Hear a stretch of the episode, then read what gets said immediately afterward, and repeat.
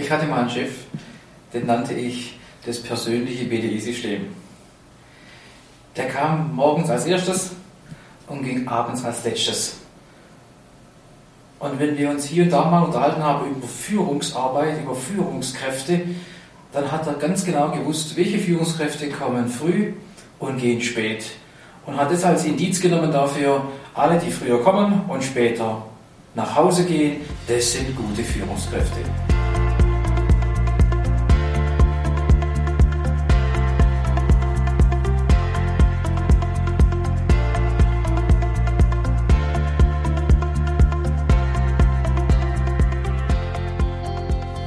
Das kann so manche Führungsetage dazu bewirken, dass hm, manche sagen, hey, das kann ja wohl nicht sein, dass Zeit der Maßstab ist für gute Führung. Für manche Chefs im entsprechenden Alter ist es immer noch das Maß der Dinge. Und darüber wollen wir uns heute unterhalten. Um was geht es eigentlich, wenn ich in der Rolle als Führungskraft tätig bin? Ist wirklich Zeit der Maßstab oder gibt es auch noch andere? Da müssen wir uns unterhalten über die heutigen Werte von jüngeren Führungskräften, über die Einstellung des verantwortlichen Chefs. Und da gibt es manchmal unterschiedliche Blickwinkel. Und zudem wollen wir Sie heute einladen, sich mal Gedanken zu machen, meine Rolle als Führungskraft und wie bin ich dazu eingestellt und wie ist vielleicht mein Chef oder meine Chefin dazu eingestellt. Dann auch von mir ein herzliches Grüß Gott zu unserem Podcast mit dem eigentlich sehr spannenden Thema, weil ich muss gleich den oder möchte gerne den Bogen spannen. Es gibt nicht nur Führungskräfte, die viel Zeit für ihren Job aufbringen, es gibt auch Mitarbeiter, die früh im Büro sind und spät nach Hause gehen. Alles eine Frage der Einstellung zum Job, zur Aufgabe, ob man den Sinn seiner Aufgabe als Antrieb versteht. Ich sage auch nochmal Grüß Gott, weil ich das auch vergessen habe. Aber ich glaube, das ist tatsächlich ein Thema, wie wir jetzt es schaffen, auch heute in dem Podcast, dass es gelingt, diesen Spagat richtig zu machen ich sage es mal ganz bewusst, zwischen Jung und Alt, zwischen äh, erfahrenen und weniger erfahrenen Führungskräften bis hin zu Erwartungen des Chefs, es hinzubekommen, diesen Spagat zu machen und dann in dieser Rolle als Bandscheibe tatsächlich seine Führungsaufgabe ernst und richtig wahrzunehmen.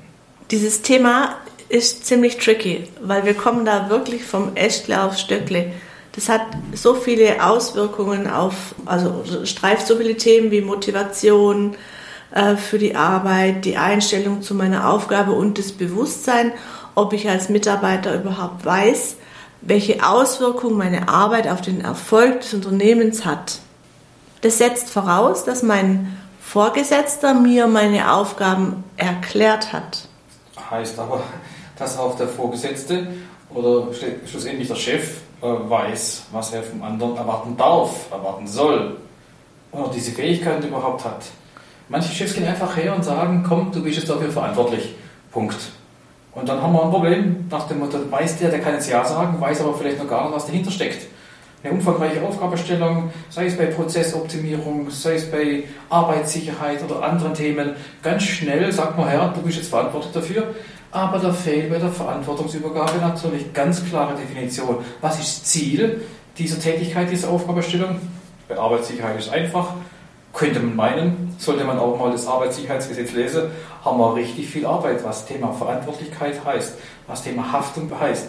Und da muss man dann schon nochmal nachhaken und das ist die Aufgabe des Vorgesetzten, klar die Zielsetzung umreißen und dann kann ich Verantwortung übergeben. Und was meistens dann nicht gemacht wird, ist die Tatsache, dass die Kompetenz nicht betrachtet wird. Ganz schlimm ist es ja, wenn wir Mitarbeiter quasi oder ein Mitarbeiter in, in, in eine Aufgabe gestellt wird, Fehler passieren durch schlechte Einarbeitung und es dann heißt, ach, das weißt du ja noch gar nicht. Hoppla, habe ich vergessen dir zu sagen. Das nur so als Beispiel. Dass dieser Mitarbeiter natürlich nicht weiß, welche Verantwortung er mit seiner Aufgabe für das gesamte Unternehmen übernimmt und dass das zu Frust hoch 10 führt. Führungskräfte, da sind wir uns hoffentlich einig. Wir machen kurz den Exkurs da fängt das Thema Führungsarbeit natürlich als Problem an. Wie oft meinen wir, dass wir Menschen Aufgaben übergeben können, Aufgaben weitergeben? Es fehlt aber oftmals dieser S1-Gedanke. S1 als Führungsmodell mancher, der die Podcasts schon anderweitig gehört hat, weiß das, was er bedeutet, informieren, unterweisen. Wenn das fehlt, man springt gleich zum Thema Delegation, was S4 bedeuten würde, und da ist das Problem, die übergeben die Verantwortung tatsächlich, aber es fehlt die Information, es fehlt die Unterweisung, was steckt da alles dahinter. Also die Beschreibung der klaren Zielsetzung, der klaren Aufgabenstellung findet nicht statt. Und dann wundert man sich, ah, das habe ich nicht gewusst, da kommt Murphy's Law zum Tragen. Ich bin mir dessen gar nicht bewusst, was das für eine Verantwortung mit sich bringt. Ich nehme gerne Verantwortung, ich steige gerne auch in der Leiter auf, übernehme auch diese Aufgabenstellung sehr gerne, aber man weiß nicht genau, was dahinter steckt. Und da muss man sich als Führungskraft dann doch schon mal Gedanken machen, vielleicht nicht erwarten, dass der Chef das informiert, dann muss ich mich halt selber informieren, wenn es er vielleicht auch nicht weiß, was da alles dahinter steckt. Das gleiche gilt beim Datenschutzbeauftragten. Wir brauchen einen. Und dann sucht man sich einen raus und nimmt den, der kann nicht Nein sagen, sagt auch äh, dann damit Ja, ich mache das, ist sich aber seiner Verantwortung, die er gerade bekommen hat, gar nicht bewusst, weil er nicht weiß, was dahinter steckt. Da fällt der, der, der Punkt S1. Sprich, ich habe keine Ahnung, man muss sich informieren oder unterweisen lassen, was das alles mit sich bringt. Und im, und im schlimmsten Fall, wenn er dann zwei, dreimal auf Fehler gestoßen ist oder Fehler gemacht hat, ändert sich die Einstellung, die er zu seiner Aufgabe hat. Und damit haben wir schon das nächste Problem. Ja, und wenn dann Fehler passieren, müssen wir sagen, du bist ja verantwortlich und hättest eigentlich wissen sollen. Und schon schnell kommt man in das Fahrwasser, dass man eben als Führungskraft seine Aufgabe nicht recht löst. Und das ist dann Frust beim Mitarbeiter, weil er vielleicht eine Kritik bekommt, teilweise sogar unberechtigt, das habe ich ja gar nicht gewusst. Wie oft mhm. kommen diese Ausreden? Ja. ja, das hätte man wissen müssen, das hätte man mir vorher sagen müssen. Und da steckt natürlich auch ein Geheimnis mit drin, die Basis nicht geschaffen zu haben. Und da kommen wir in diese ganz manchmal bescheidene Rolle als Führungskraft in der Bandscheibe. Wir erwarten, dass unsere Vorgesetzten auch dieses Führungsstil-Reifegradmodell handhaben und informiert werden. Und ich sage, auch hier gilt, Selbstführung kommt von Mitarbeiterführung. Ich muss das vielleicht den S1-Schritt, den mein Chef mit mir machen sollte, dann doch selber machen. Dafür bin ich eine Bandscheibe. Aufgabe festzulegen, auszuarbeiten, was steckt da alles dahinter, um deutlich zu machen, was habe ich denn dann auch für eine Verantwortung? Bin ich mir meiner Verantwortung überhaupt bewusst? Und das hat sehr viel mit diesem Spagat zu tun, dass ich meine Rolle als Führungskraft betrachte. Welche Einstellung habe ich dazu? Ist die Einstellung, das muss man mir sagen, das muss man mir beibringen? Oder kann ich sagen, nee, ich nehme das selber in die Hand, nehme eine Legende in die eigenen Hände? Wir stellen auf jeden Fall schon mal fest, dass wir an einer fast unlösbaren Aufgabe dran sind, einer Kernproblematik für Führungskräfte. Wenn ich das Einstiegsbeispiel nochmal nehme, so dieser Grundgedanke, wer viel da ist, ist gut. Wer seine Zeit viel investiert für das Unternehmen, der ist auch unternehmenskonform, ist loyal. Das ist die eine Seite.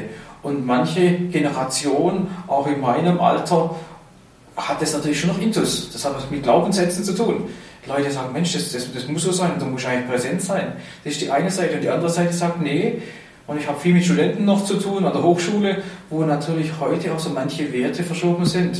Ich will das Wort Work-Life-Balance gar nicht so in den Vordergrund stellen, aber so der Gedanke, der Freitagmittag gehört mir oder äh, ich habe meine Hausaufgaben alle gemacht, meine Aufgabenstellung. Und dieser Spagat ist schwierig. Und trotzdem, wenn ich diese Einstellung als Führungskraft habe, dann nehme ich mit dieser Verantwortung auch an und gehe auch mal eine extra Meile.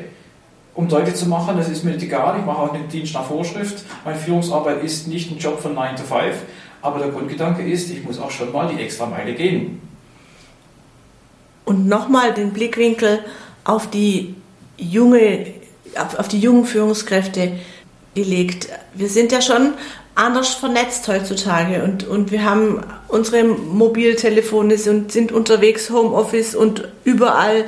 Jeder kann sich im Geschäft nochmal einloggen und seine E-Mails bearbeiten und so weiter und so fort. Ich glaube, dass die jungen Führungskräfte von der Reaktionsschnelligkeit uns Älteren nicht in vielem nachstehen. Die reagieren ja trotzdem noch, wenn sie unterwegs sind, geschwind auf eine E-Mail.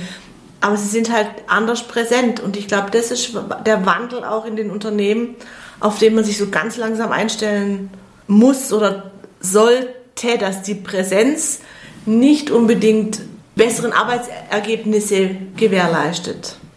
Ja, auch da verschwimmt natürlich äh, die Situation durch diese ständige Verfügbarkeit dass natürlich auf der einen Seite bin ich zu Hause, bin privat, habe meinen, meinen Feierabend und bin doch verfügbar. Krieg kurz eine WhatsApp, guck mir schnell an, guck noch meine E-Mails, check sie ab und kann schnell mal noch darauf reagieren. Das ist heute schon noch ein bisschen anders, was Verfügbarkeit betrifft. Und als Führungskraft nehme ich manche Arbeit mit nach Hause oder gucke mir die Sache auch nochmal an. Das kann passieren, so gesehen ist das Thema Zeit alleine vor Ort präsent zu sein heutzutage natürlich nicht mehr so essentiell, weil man kann auch anderweitig schnell reagieren.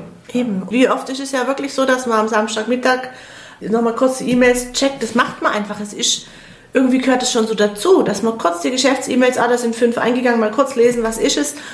Man macht es einfach. Also nehme ich mich ja nicht aus davon. Und wenn ich sehe, es ist wirklich was Dringendes, dann geht da auch eine Antwort raus. Wir haben es ja in unseren Händen, unser Smartphone oder unseren Laptop. Oder wir sind ja wirklich nicht mehr so, dass wir sagen, oh, jetzt machen wir was fürs Geschäft und dann sind wir drei Stunden weg. Nee, das geht alles so nebenher, weil man hat es ja permanent dabei. Ja, und dieses Fließende zwischen privat und geschäftlich hat ja auch so manchen Auswuchs bei der großen Konzerngesellschaft gebracht, dass dann E-Mails nach 18 Uhr nicht mehr ausgehen oder tatsächlich erst wiederum zugestellt werden zu einem anderen Zeitpunkt, zur normalen Arbeitszeit. Das haben die mal eingeführt gehabt und irgendwann haben sie es dann wieder beendet, weil als Führungskraft hast du ja deine Verantwortung, hast eine Einstellung, deine Arbeit gut machen zu wollen. Also macht die Sache nicht besser, wenn dann vielleicht auch Eskalationsmails kommen, die erst zu lesen, wenn es dann äh, ich wiederum im, im Arbeitsprozess bin, in der Zeit fort. Ich will die vielleicht sogar vorher lesen, ich möchte selber entscheiden. Da gibt es Plus und Minus, da gibt es nicht richtig oder falsch. Aber das sind Änderungen, die hier tatsächlich auch im Rahmen der Generationswechsel stattfinden. Und zumeist ist es ja zum Glück auch so, der Unternehmenserfolg gibt uns ja auch noch recht. Ja, und ich glaube, dass wir eigentlich dort langfristig gesehen, auch bei jüngeren Führungskräften, einfach lernen dürfen, dass wir trotzdem präsent sind. Und ich bin sicher, wenn jemand sagt, hey, ich werde gebraucht, auch wenn das über den aktuellen Tag hinausgeht, dann bin ich auch da, weil wenn es Sinn macht, dann habe ich die Überzeugung, okay, dann mache ich das auch mal. Dann bin ich genau bei dieser Extrameile. Aber halt nicht dauerhaft. Alles eine Frage der Einstellung. So sieht's aus. Wenn ich das jetzt nochmal zusammenfasse, haben wir den Blickwinkel sowohl auf den Unternehmensführungskulturen, wie sie im Moment sind, und auch den Blickwinkel darauf gelegt, was für eine Führungskultur unter Umständen sich weiterentwickeln kann oder wie sie sich weiterentwickeln kann. Also die jungen Führungskräfte, die machen ja auch einen guten Job. Natürlich müssen wir die noch ein bisschen formen und entwickeln. Dennoch kann das ja auch richtig gut sein, was die bringen. Absolut. Also ich glaube, dieser Generationswechsel, wie vorher angesprochen, das ist das Thema nicht alleine auf Zeit zu reduzieren. Wir haben natürlich, und das wäre der Wunsch auch hier aus dem Podcast, das Verständnis für den Blickwinkel, für die Einstellung des anderen, auch meines Chefs, zu akzeptieren, dass der das erstmal so sieht. Aber ich als Führungskraft lerne, wenn ich andere Einstellungen habe, auch den anderen Blickwinkel zu respektieren und auf der Basis eine gute Kooperation, von mir aus auch einen guten Kompromiss zu finden, dass beide ihre Daseinsberechtigung haben. Denn die Verfügbarkeit von Menschen, wenn sie viel da sind, dann kann ich auch meine Probleme schnell lösen. Der Mitarbeiter kann sie bei mir abladen, ich bin für ihn da. Das ist natürlich schon ein Argument. Also hier gibt es da definitiv nicht schwarz oder weiß kein richtig und kein falsch. Ja, aber, auch ganz. Ja, aber ich glaube, dass ich als Führungskraft, wenn ich vor allem in diesem Generationswechsel unterwegs bin, in diesen Menschen, die vielleicht andere Werte im Vordergrund haben, wenn ich Feierabend habe, will ich Feierabend haben, möchte mich um Familie kümmern, möchte mich um andere Dinge kümmern, das ist alles äh, legitim. Aber ich glaube, dass es wirklich wichtig ist, dass ich lerne, dass der andere auch seine Daseinsberechtigung hat und wir finden eine Lösung, weil, wenn Probleme sind, bin ich da, also wir sehen, wir haben da auch wirklich ein heißes Eisen angepackt. Und ich glaube, dass wir da auch kein Patentrezept haben, auch keine fertige Lösung parat haben, sondern einfach nur durch die Sensibilisierung, dass das als Thema in heutigen Führungsetagen, sei es als Gruppenleiter, Abteilungsleiter, Bereichsleiter oder als Unternehmenschef, wir schon verschiedene Blickwinkel haben, die ihre Berechtigung haben. Und wie schnell passiert so auch bei uns immer wieder, wenn der andere einen anderen Blickwinkel hat, fängt man an beleidigt zu sein fängt man an, sich zurückzuziehen, in Schwierigkeiten zu sein und sagt, das passt mir nicht, also ziehe ich mich zurück. Und das wäre aus meiner Sicht als Führungskraft die falsche Entscheidung. Ein falsches Signal auf jeden Fall. Definitiv. Meine Sache wird noch komplizierter, wenn wir in unseren Abteilungen unterschiedliche Anforderungen haben. In meinem Fall haben wir Support von morgens bis abends, haben eine Hotline, wir haben entsprechend Service, den wir anbieten müssen und die anderen Abteilungen, oftmals ist es gerade im gewerblichen Bereich, wo man Schichtdienst hat und dann haben wir die Verwaltungsleute, die quasi nur Normaldienst machen, gewisse Neidfaktoren, die eine Rolle spielen wo man sagen muss, hey, die können mal bei Nachmittags Schluss machen und die anderen müssen arbeiten. Ja, und jetzt fehlt meine Führungskraft. Ja, Zweischichtbetrieb, Dreischichtbetrieb macht die Sache nicht einfacher. Aber was lernen wir daraus? Aus diesen teils unlösbaren Problematiken, wo verschiedene Glaubenssätze aufeinandertreffen? Ich glaube nicht, dass sie unlösbar sind. Ich glaube, wir müssen das Bewusstsein haben, dass es jeder Mensch einfach anders ist. Das wissen wir ja mittlerweile schon gut genug. Und dass jeder seine Daseinsberechtigung hat mit seiner Meinung, solange wir die gleichen Werte, hoppla, nächstes strenges Thema, die gleichen Werte und die richtige Einstellung zum Unternehmen und zu unseren Aufgaben haben. Ich glaube, dann ist es auch möglich, Kompromisse zu finden. Mhm. Also ich würde gerne dieses Bild malen, diese Dreistufigkeit. Wir sehen das Verhaltensmuster des einen oder des anderen. Und das haben wir jetzt mehrfach schon thematisiert. Das strahlt natürlich aus auf meine persönliche Einstellung, aus Verhalten, nächste Stufe Einstellung. Und was Sie gerade gesagt haben, sehr, sehr wichtig, was sind denn die Werte? Ich glaube, daran können wir sogar vielleicht festmachen, was ist mir wertvoll, was ist mir wichtig. Ich bin sicher, dass die Zielsetzung von der Führungskraft und vom Unternehmer genau genommen, was die Werte betrifft, relativ ähnlich sein können. Wir wollen Qualität liefern, wir wollen Termine einhalten, wir wollen die Kosten reduzieren. Ich glaube, das sind alle, die entsprechenden Background mitbringen und gebildet sind, ob als Ausbildung oder Studium oder einfach nur praktische Erfahrung über viele Jahre, Jahrzehnte, ist eigentlich der Grundgedanke der gleiche. Jetzt geht es nur noch darum, was macht uns aus, welche Unternehmenswerte, welche persönlichen Werte sind mir wichtig. Und wenn da eine Verbindung da ist, eine Überlappung und bloß äh, so disjunkt, würde man das mathematisch sagen, wo die Werte auseinanderklaffern. Ich glaube, nur dann, wenn wir eine Überschneidung haben von gemeinsamen Werten, von der obersten Heeresleitung über die Führungskräfte bis hin zu den Mitarbeitern, findet man auch dort eine dosierte, gute Lösung. Weil Konflikte werden nicht gelöst auf der Sachebene. Sie werden vielfach gelöst auf der Beziehungs- und auf der gemeinsamen Werteebene. Wenn die Werte nicht stimmen, ist ein Konflikt unlösbar. Also, ich glaube, wir können das so versuchen, auch heute in diesem Podcast zu beschließen. Der Grundgedanke, sind wir uns unserer Werte und die Werte unserer Chefs bewusst? Akzeptieren wir die Andersartigkeit des anderen? Auch seine Werte lassen wir stehen, die sind nicht richtig oder falsch sowohl meine nicht als die auch von meinen Vorgesetzten nicht, aber trotzdem, wo sind Überschneidungen, wo wir gemeinsame Lösungen uns erarbeiten können. Und dann kann man dann vielleicht auch hier tatsächlich einen Kompromiss an den Tag legen und Verfügbarkeiten auch entsprechend anders regeln. Und vielleicht auch etwas individueller als nur nach Schema F. Eine Patentlösung dafür. Wir sind von Menschen umgeben und müssen uns mit Menschen auseinandersetzen. Beachten wir den Blickwinkel, mit was gucken wir drauf ziehen wir uns dann zurück, sondern suchen wir den Dialog. Ich glaube, da ist ein Schlüssel mit drin. Was äh, erwarten Sie von mir, was erwarte ich von mir und umgekehrt. Ja, den Austausch zu, zu betreiben. Ja, was will ich denn erreichen? Was erwartet mein Chef von mir? Was erwarte ich? Und wenn man dort eine gemeinsame Basis schafft, auch ein Stück weit was Vertrauen betrifft, nach dem Motto, ich vertraue dem, aber wenn er nicht da ist, ist er doch verfügbar und wenn es darauf ankommt, steht er mir zur Verfügung. Da wird es sicherlich auch im Rahmen der Zeitmodelle andere Entwicklungen geben, definitiv. Ja.